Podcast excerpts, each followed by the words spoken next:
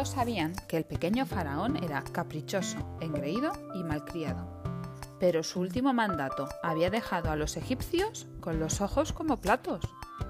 El pequeño faraón había ordenado construir una pirámide, la más grande y majestuosa que se hubiera visto jamás.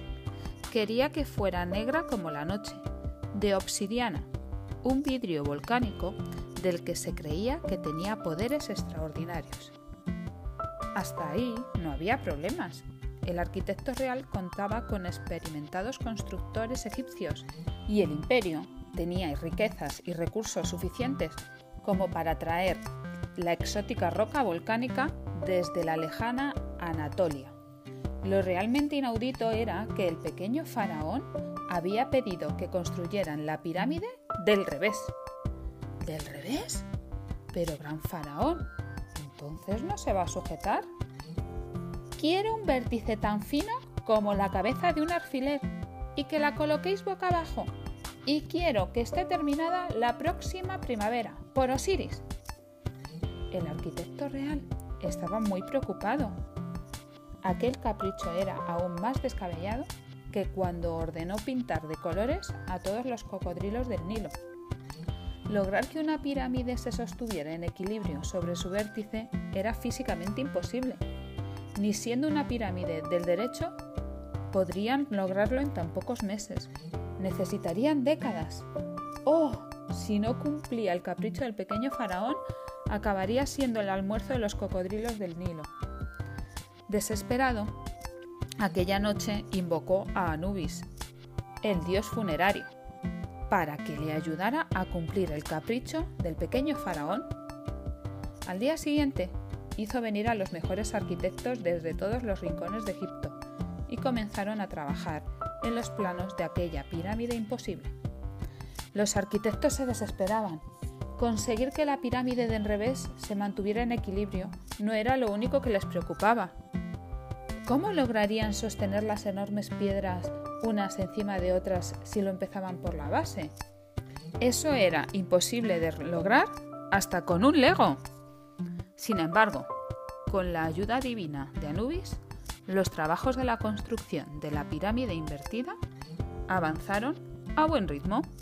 Se reclutaron obreros hasta de Mesopotamia. Se construyeron grandes barcos que trajeron la obsidiana desde Anatolia cruzando el Mediterráneo en línea recta, y se ingeniaron unos andamios especiales que mantuvieron la pirámide sujeta sobre su fina cúspide de cabeza de alfiler. Al llegar la primavera, el capricho del pequeño faraón era una realidad. Ante los ojos de miles de hombres se alzaba boca abajo una gigantesca pirámide. Como era negra, la pirámide desaparecía en la oscuridad de la noche pero por el día, el vidrio volcánico refulgía con los rayos del sol.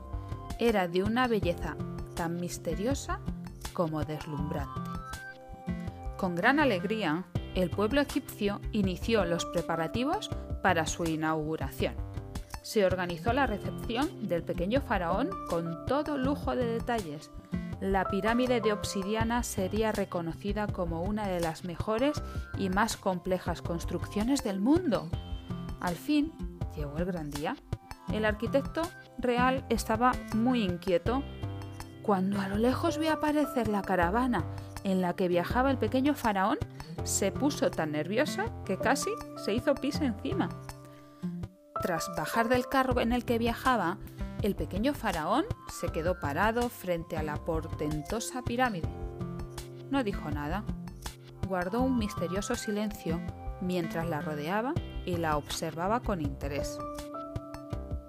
Al cabo de un rato, que al arquitecto real le pareció una eternidad, ante la perpleja mirada de miles de súbditos, colocó su dedo índice en el vértice de la pirámide, puso cara de pillo y empujó. Ya no la quiero, dijo el caprichoso faraón.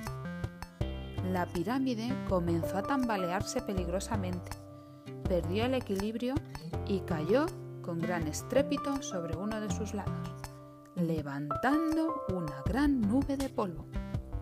Cuando el polvo se asentó, dejó ver la cara de la reina, su mamá, estaba muy, muy enfadada.